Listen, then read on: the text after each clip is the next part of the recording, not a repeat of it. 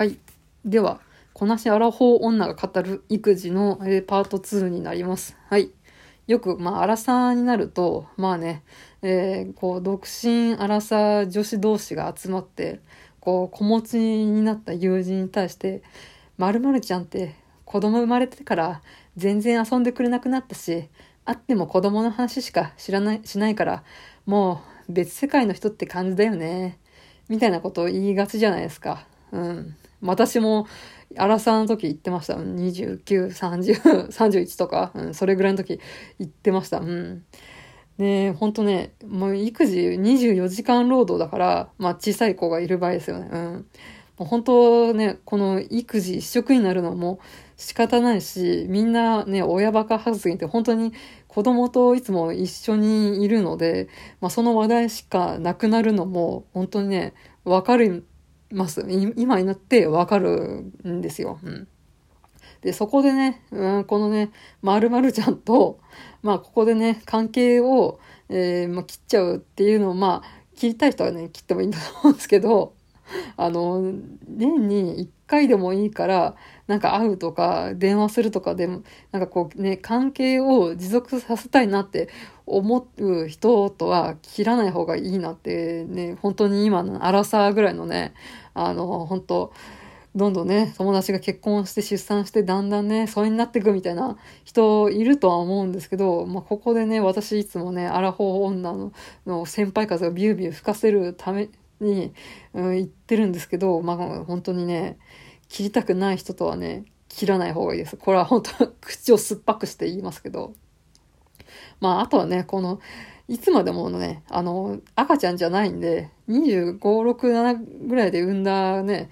友達の子供はやっぱもうアラフォーになってくると、もうね、中学生ぐらいになってくるんで、まあそうするとね、もう手がね、だいぶかかんなくなってくるんで、まあ今はね、コロナ禍でね、まあ、気軽に遊びに行ったりとかはできないんですけれど、うん。まあ本当にね、子供もね、えー、小さいうちだけだとは思うんで手がかかるのが、まあ、そうするとだんだんね、その育児で大変だった友人も、まあ、だんだん余裕ができてきて、えー、私とかと遊んでくれるっていうのも ありますのでね、うん、まあ本当にね、人生長いんですね、気長に、えー、付き合いましょうっていうのがね、まず一つですね。うん。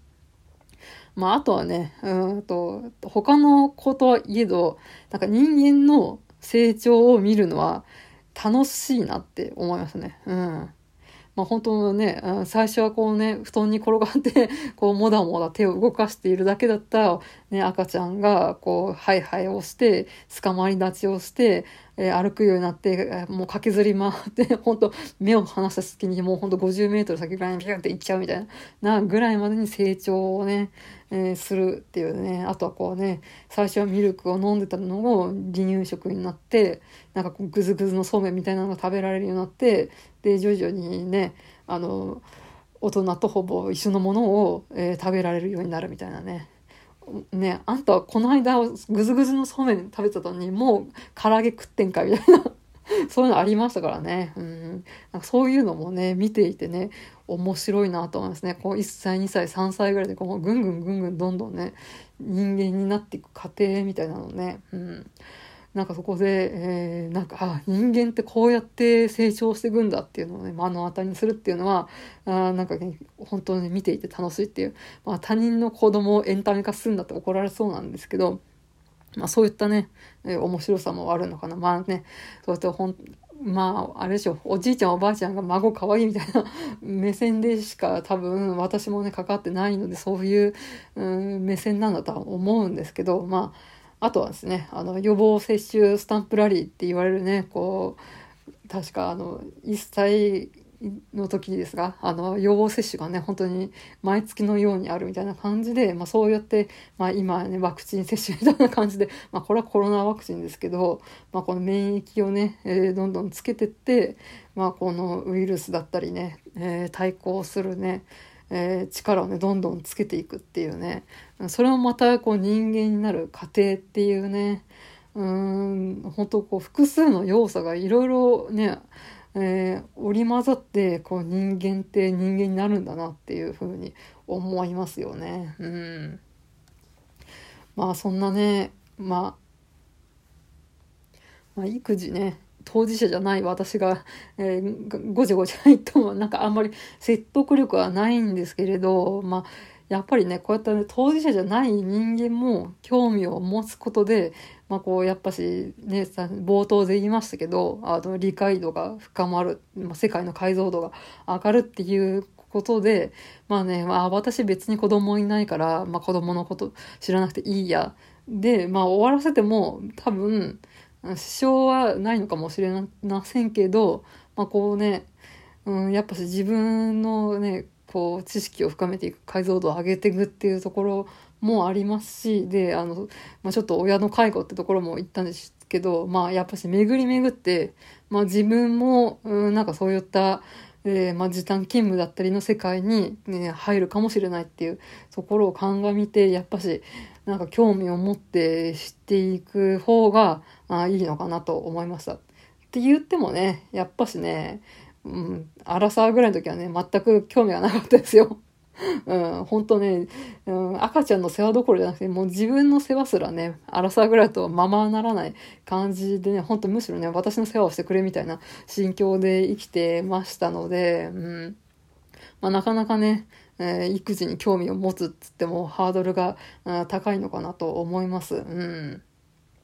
まあ、これで、じゃあどうやってね、興味を持つかっていうと、うん、多分ね、あの、仲のいい友達から聞くとかそういうのはね、無理だと思います。すごいね、家族のようなね、えー、もう本当に毎日のようにお互いの家を行き来してて、まあそのね、あの女友達がこう妊娠が発覚して、えー、それをね、な本当に自分、旦那さんよりもサポートしたみたいな、うん、そういう人だったら、なんかこの育児の辛さとか出産の辛さとか、うん、なんかそういう本音をね、ガチの本音をね、えー、聞けるかもしれませんけれど、ね、本当あの、なんか旦那さんが、なその時に、なんか仕事で、なんか行けなくて、私がこの親友の〇〇の出産に立ち会いましたみたいな人だったらね、話してくれるかもしれないですけど、そういう人本当一握りだと思いますからね、普通のね、どんなに仲いい親友みたいな人でも、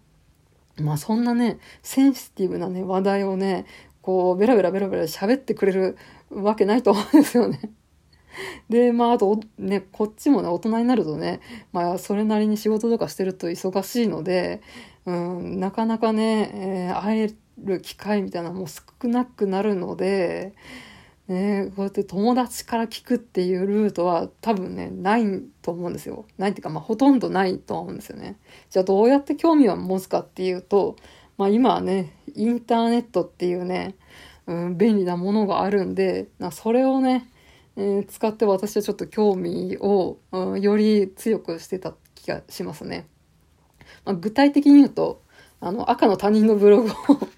追っかけてたっていう話ですね。まあ、この、あの、まあ、ちょっと仮名で話しますけど、まあ、ハンドルネームが、まあ、アップルさんとしますね。ほんと全然アップルさんじゃないですよ。うん。私と同い年の女性で、まあ、そのアップルさんが26、7くらいかな。なんか、つまり私もそれぐらいですよね。その時に、も、主に日常のこととか恋愛のことみたいなところを、えー、書くブログを運営してたんですよ、アップルさんが。で、えっ、ー、と、まあ、この20代半ばの女性の、こう、等身大ブログみたいな感じで、すごい文章が面白くて、実はこのアップルさんのブログは、あの、書籍化されてるんですよ。まあでもね、要は大書籍化ブームだったんで、そのね、あの、10年、11年前、11ぐらいので、多分この有象無象のね、書籍化ブームの一端だったと思うんですけれど、まあその人が、まあそのね、えー、まあこの恋愛だったり、うん、その日常のことだったり書いて、で、なんかこう、クズな彼氏に振り回されて、なんかその彼氏、えー、浮気相手の女性、アップルさんみたいなこのね、修羅場を描く、えー、ね、シリーズみたいなのもすごい面白おかしく書いたりして、まあ、そのね、アップルさんの、うん、ブログのファンだったんですよね。なんですけど、えー、そのクズ彼氏と別れて、次に普通の彼氏と、えー、結婚して、確か29ぐらいかな、時結婚したんですけど、まあ、その普通面の彼とこうセックスレスになって